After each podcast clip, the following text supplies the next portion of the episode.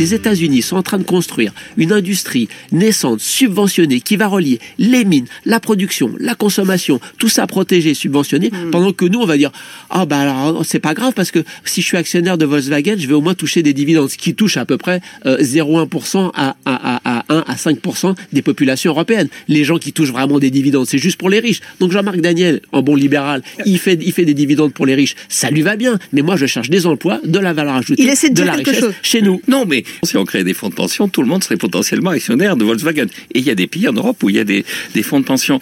Ah, voilà, c'est le choix. le choix, c'est le choix libéral. Non, mais c'est une, c'est une, c'est une autre grille de lecture. Alors... France Inter.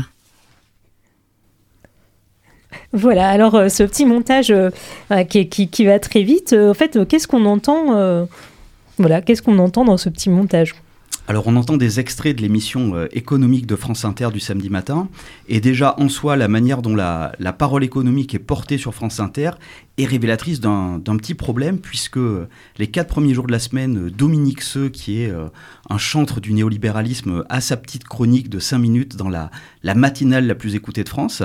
Il faut attendre le vendredi pour qu'il ait un contradicteur en la, présent, la personne de Thomas Piketty pour un débat économique d'un quart d'heure, et ce, ce format du débat économique avec euh, un économiste euh, orthodoxe néolibéral euh, et un contradicteur un peu hétérodoxe, et reproduit le lendemain dans l'émission du samedi. Donc là, ce qu'on a entendu, l'économiste néolibéral, c'est Jean-Marc Daniel, qui est une sorte d'idéal type euh, du néolibéral pur sucre, et son contradicteur, c'est Christian Chavagneux, journaliste à Alternative économique. Et donc on voit déjà qu'il y a un problème. D'abord, il y a un déséquilibre évidemment de la, de la parole très favorable au, au néolibéralisme, mais surtout les tenants de de l'hétérodoxie donc les non-néolibéraux, n'interviennent qu'en tant que contradicteurs. Ils n'ont jamais l'occasion de parler, de dérouler leur, euh, leur pensée sans être interrompus euh, sans cesse. Donc euh, c'est déjà un premier problème important. Et, du coup, sur le fond, de quoi est-ce qu'il est question là dans ce montage?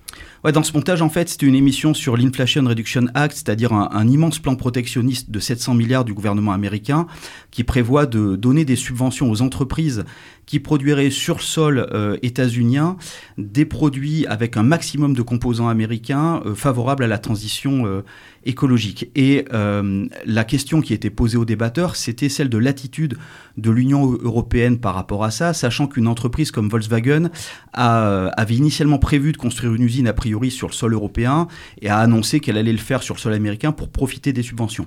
Et là, il y a un clivage très clair qui oppose Christian Chavagneux qui dit, bah voilà, le... Protectionnisme, c'est euh, un moment euh, nécessaire euh, de l'économie, du développement des économies capitalistes, et il faut que l'Union européenne fasse son propre plan protectionniste pour garder des, de l'activité industrielle et des emplois. Et face à lui, il y a euh, donc bien sûr Jean-Marc Daniel. Euh, le simple mot de protectionnisme le fait s'étrangler, puisque c'est contraire au libéralisme. Et donc du coup, lui dit que pas du tout, il faut surtout pas faire ça. Et le problème pour lui, c'est pas le chômage, c'est le fait que bah, comme Volkswagen va faire des profits grâce à ses subventions, l'action de Volkswagen va monter. Et le problème, et on l'entend très bien dans, dans, le montage que tu as fait, c'est que bah, le chômeur, actuellement, il n'a pas accès aux actions de Volkswagen. Mais si on avait une retraite par capitalisation, dans son petit portefeuille d'actions, le chômeur, il serait hyper content d'être au chômage parce qu'il aurait quelques misérables actions Volkswagen qui prendraient un peu de valeur. Et ça, ça serait vraiment la joie pour lui. Et du coup, bah, Jean-Marc Daniel, il explique que c'est ça qu'il faut mettre en place. Ce qui est vraiment problématique dans ce débat, c'est pas vraiment les âneries que raconte Jean-Marc Daniel, c'est le fait qu'à la fin, la journaliste, elle renvoie tout le monde dos à dos, plutôt que de pointer euh, les inepties de, de Jean-Marc Daniel, et elle dit, bon ben voilà, il y a deux grilles qui s'opposent, et au nom d'une pseudo-objectivité journalistique, euh, eh ben, elle ne tranche pas du tout. Oui, et donc pour toi, c'est toi, c'est le, le problème, c'est cette euh, pseudo-objectivité. Bah oui, parce que là, on est vraiment dans la malhonnêteté intellectuelle. C'est-à-dire qu'on laisse Jean-Marc Daniel raconter n'importe quoi. Et euh, très clairement, euh, là, ça donne un crédit à des choses qui sont totalement fausses et aberrantes. Et euh, on peut imaginer, en réalité, si on décale un tout petit peu la thématique, si on imagine un débat structuré de la même façon, mais autour de la question de savoir si la Terre est, est ronde ou plate, on peut voir ce que ça donnerait. On y va? Allez, Allez c'est parti. Alors vous, monsieur, alors vous, monsieur, vous affirmez que la Terre est ronde. Ah, c'est moi, pardon. Oui, ce n'est pas moi qui l'affirme. Les données le montrent, ne serait-ce que par exemple bah, le fonctionnement des satellites. Non, j'ai une autre vision de la forme de la Terre. Pour ah. moi, elle est plate. Bon, il y a visiblement deux visions qui s'opposent sur la forme de la Terre. Quelle conclusion en tirez-vous? Pour vous, Jordi, euh, c'est quoi le principal problème d'une Terre plate? Eh bien, c'est un fait scientifique que personne ne saurait remettre en question. Euh, aujourd'hui, la majeure partie de la population mondiale se concentre en Asie du Sud et en Asie du Sud-Est. Et comme la Terre est plate, cela entraîne un déséquilibre très très inquiétant. Il est extrêmement probable que la plupart des catastrophes naturelles auxquelles nous assistons malheureusement de manière de plus en plus fréquente soient liées à ce début de basculement de la Terre. Il est donc absolument urgent et nécessaire de déporter une partie importante de la population asiatique pour la placer de l'autre côté de la Terre selon un axe symétrique qui serait extrêmement facile à calculer. Ah, c'est n'importe quoi. Hmm, je vous remercie tous les deux de ce débat aux positions opposées. J'espère qu'il aura été éclairant. Bon alors d'accord, là dans ton exemple, on voit que un platiste ne devrait pas être invité dans une émission sérieuse sur la Terre. Mais est-ce que bon là c'est pas un petit peu caricatural comme exemple? À peine, non. En réalité, en matière de caricature, le néolibéralisme, il a de leçons à donner à personne, quoi. C'est-à-dire que déjà, c'est une idéologie qui part du principe fondamental hein, pour elle que le marché est la forme naturelle des échanges entre humains, et ça, on sait que c'est faux. C'est totalement faux. Euh, alors bien sûr, c'est difficile à appréhender parce qu'on est dans une société comme ça.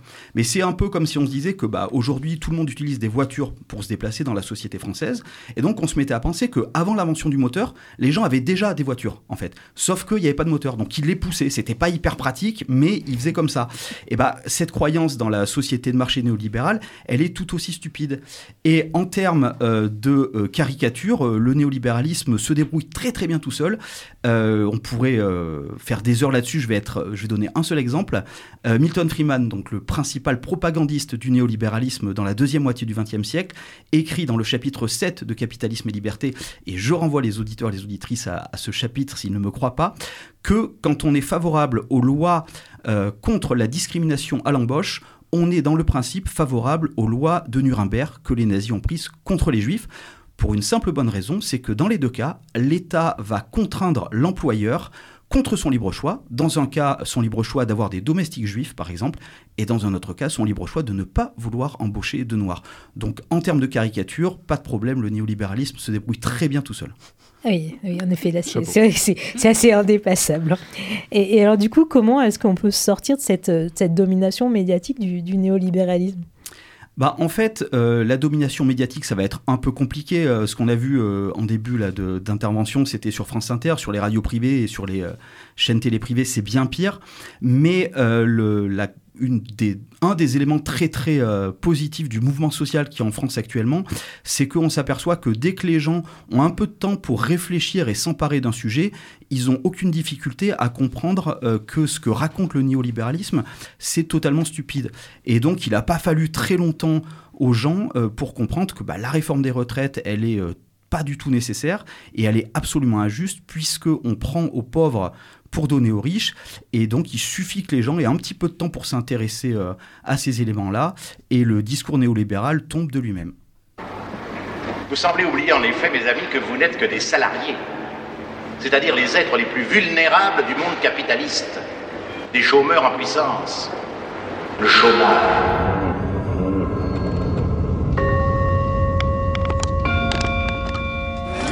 Une manif contre le chômage ouais. On va quand même pas se battre pour travailler, non Eh ben merci euh, Jordi pour euh, cette. Euh, c'était la combien La sixième. C'était la sixième chronique, donc que vous pourrez aussi réécouter sur le cri de la girafe.org. Moi j'avais une petite question par rapport à, à, tout ce que tu nous as raconté pendant pendant ces, ces plusieurs chroniques. Est-ce que en fait chez les théoriciens du libéralisme, il y avait au départ une notion d'intérêt général? Oui, tout à fait, elle est même extrêmement importante. Seulement pour eux, cet intérêt général, il va être le résultat de la poursuite des intérêts égoïstes de chaque individu. Ça, c'est très présent chez Adam Smith.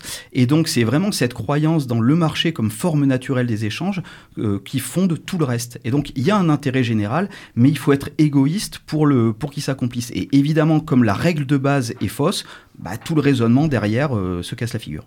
Oui, c'est exact. Euh, et, euh, et du coup, dans, dans, dans cette, euh, bah, dans cette idée, s'il y avait cette idée-là du, du, d'une utopie, en fait, ils ont complètement exclu les rapports de domination pas tout à fait. Alors, ils excluent, oui, ils excluent totalement les rapports de domination parce que pour eux, par exemple, le travail, le fameux marché du travail, c'est euh, juste le fait qu'il y ait des employeurs et des employés qui se mettent d'accord euh, et que chacun poursuivant son intérêt égoïste, on va arriver à une, à une harmonie. C'est vraiment le monde des, le monde des bisounours en fait. Et euh, dans la réalité, évidemment, ça ne se passe pas comme ça. Bon, à titre d'exemple, hein, le, marché du travail au début de la révolution industrielle, il faut virer les paysans euh, de leurs terres pour les obliger à s'embaucher dans les, dans les usines où ils n'ont pas du tout envie d'aller. Et ça va parfois passer par la destruction de villages, puisque ces villages appartiennent aux grands propriétaires euh, anglais. Et donc c'est cette destruction qui va amener certains paysans à devoir s'embaucher dans les usines. De manière plus générale, c'est le fait de le phénomène des enclosures. Donc on va fermer les communs, qui va obliger les paysans les plus pauvres de la communauté villageoise à, euh, bah, pour pas crever de faim, aller s'embaucher dans les usines qu'il y a dans les villes. J'ai une dernière question, euh, Jordi. Est-ce qu'on a déjà vu un libéraliste euh, devenir lucide, histoire de nous donner un peu d'espoir? Alors lucide, il y en a, euh, mais ça ne veut pas dire qu'il change d'avis. Donc il y a la fameuse citation de Warren Buffett, qui est un milliardaire américain, qui a déclaré Il y a une guerre des classes, c'est un fait, mais c'est ma classe, la classe des riches, qui la mène, et nous sommes en train de la gagner.